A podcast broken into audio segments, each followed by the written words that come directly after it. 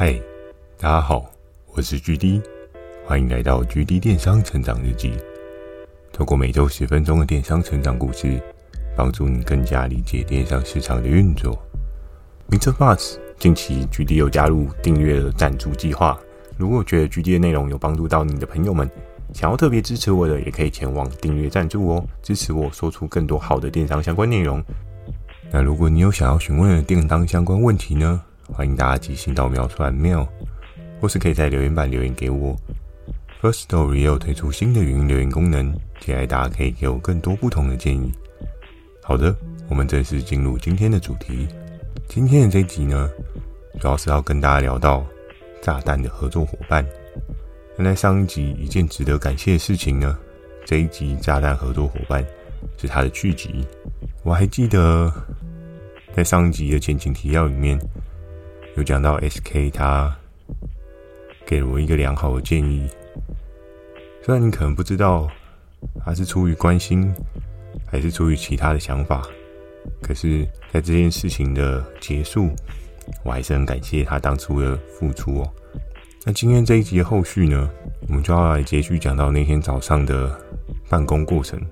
那其实在 SK 跟我讲完了对应的合作伙伴状况之后呢，其实我自己心里就有点忐忑不安，因为我会在思考说，这个合作伙伴他是遇到什么样的问题？那在这个过程当中呢，其实我有几经的跟 SK 去打听，但是他并没有很详细的跟我讲发生了什么事，他只有说对方非常的不开心。那在对于很多事情都不知道的状况之下呢，其实我觉得或多或少自己也会有点压力。那又是一个电商的新手，可能就不太知道怎么样去应对沟通这样。于是，在那一天的早上呢，虽然我担心这件事情，我还是会处理自己的待办事项。我可能就还是会将我的对应的商品的合约、对应商品的提案呢，把它送一送。然后时间飞快哦，因为其实当你进入一个心流工作状态的时候，你会发现时间走得很快。所以，时间悄悄的就来到了中午的用餐时间了。那我还记得在当天的情况呢，是 P 哥他就找我一起去买午餐，然后我们买完午餐呢，回来之后，我们进了公司的一间会议室，然后我们可能边吃边聊。那在那天的会议当中呢，其实不仅仅只是有 P 哥在而已，可能其他的同事啊，包含 FK 啊、卡兹姐啊。又或者是牛牛姐啊，大家都在这一个会议室里面用餐哦。那用餐的过程当中，我相信大家对于这样的情境应该不会太陌生。用餐的过程当中，就不免大家会闲话家常嘛，交流一些意见，然后交流一些对于整个竞争态势的一些看法。所以其实在那时候呢，我们除了闲话家常以外呢，后续我就把我这个疑问点、这个困难丢了出来，我就问大家说：“诶，那不知道各位前辈们，假设你今天遇到了这样棘手的状况，你们会怎么做？”那在当时呢，其实率先发言的是 FK，他就跟我说：“诶，其实 GD 你不用太过担心啊，就是尽管这个合作伙伴他不是很开心。”但是你是透过电话跟他联系，又不是面对面的当面联系，对不对？不用怕会发生什么事啊，电话好好讲，好好了解一下状况就可以了。当时呢，FK 这样讲完之后呢，我自己心里想，好像也没错哦，因为我们是透过电话在沟通啊，所以其实并没有太大的问题啊。那我自己到底在自己吓自己干嘛呢？然后当 FK 讲完之后呢，接续了。卡兹姐也说话，卡兹姐又说：“哎，其实这一颗炸弹也没有你想象中的那么复杂。另一个合作伙伴，他们的老板，我之前也有跟他接洽过。那他其实为人也还蛮豪爽的，可是毕竟他们可能会有一些他们的思考逻辑，比如说对于我们这边的商品提案的权利转换呢，多半有一些合作伙伴，他们可能会。”他们会不太理解，就是原本合作好好的窗口，为什么要突然做一个转换？然后因为大家合作不错的状况之下呢，窗口转换也会造成他整个运作上的一些困难。比如说，他必须要重新沟通，那又或者是对应的窗口，由于业绩并非是挂在他自己的名下，所以相对的比较没有这么的去 focus 注意这件事情。那间接的也会造成他的业绩滑落的问题。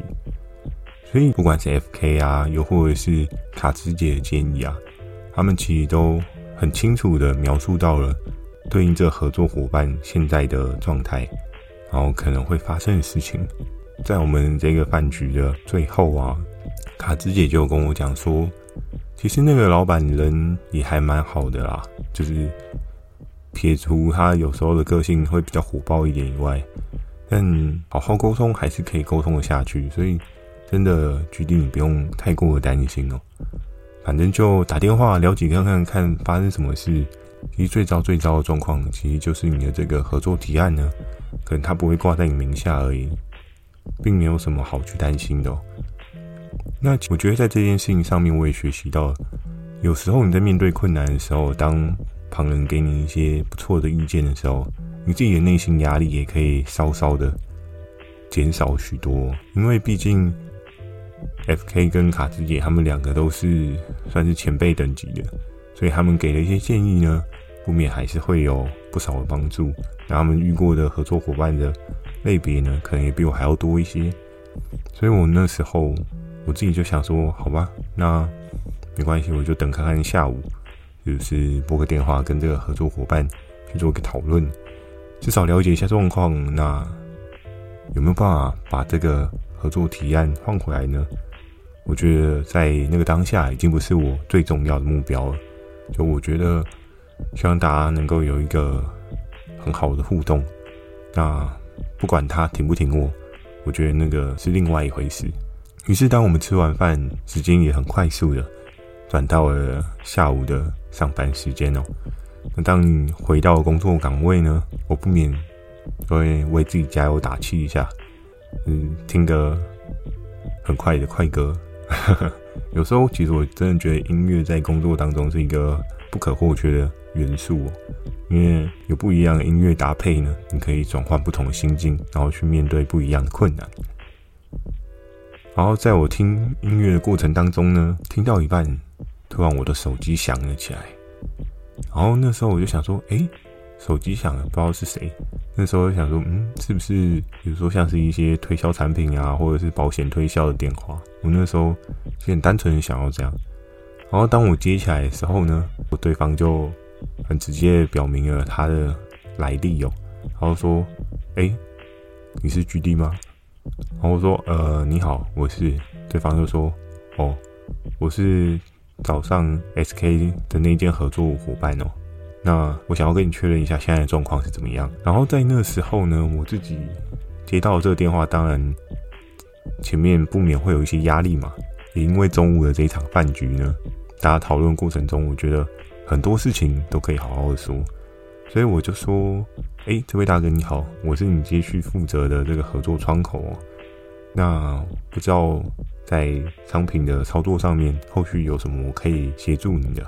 然后在整个的对谈的过程当中啊，这个这位大哥他就简单的聊到说：“哎，那他当初是怎么样从实体通路，然后跨到电商通路？”讲完了之后呢，他也特别描述到，就是他之前跟 SK 做的一些相关的合作啊，又或者是他们操作了什么样的策略，然后将他的商品提案销售最大化这样子。整个的聊天过程当中，他是很 peaceful 的，没有带有任何情绪字眼哦。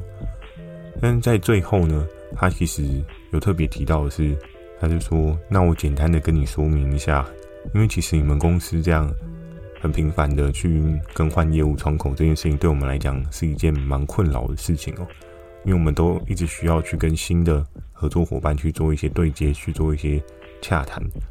那我们觉得好不容易之前就有配合不错的默契，要一而再再而三的重新的再打造起来。我们觉得这件事情让我们非常的困扰。然后其实他当时提出了这一个。想法的时候，我自己大概心里是有个底啦，因为毕竟过往如果有一些合作伙伴转换的过程当中呢，不免俗都会听到，就是合作伙伴可能跟原先的业务窗口他们的关系比较 match，所以他们不希望换窗口，但是以整个态势的替换的状况，这件事情是会发生的，就是有机会发生的，除非真的。他的贡献度跟他的积极度非常非常的高。那当时呢，其实我也跟这位大哥稍微聊了一下，我说，呃，其实，在我们整个的游戏规则当中呢，有时候有一些像人员替换这件事情是很正常的，就是也是符合公司内部的规则。那这个部分的话，我相信如果 SK 可以做到的，那我这边也可以尽力的去帮你达到你想要的销售目标。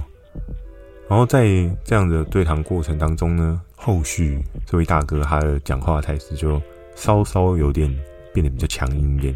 他说：“嗯，我知道你应该也有办法去做到那样的水位，没有错。可是，当我跟之前那个合作窗口合作的默契就比较好，所以麻烦你还是将我对应的产品提报的权利再转移回去吧。”然后在整个过程当中呢，我自己。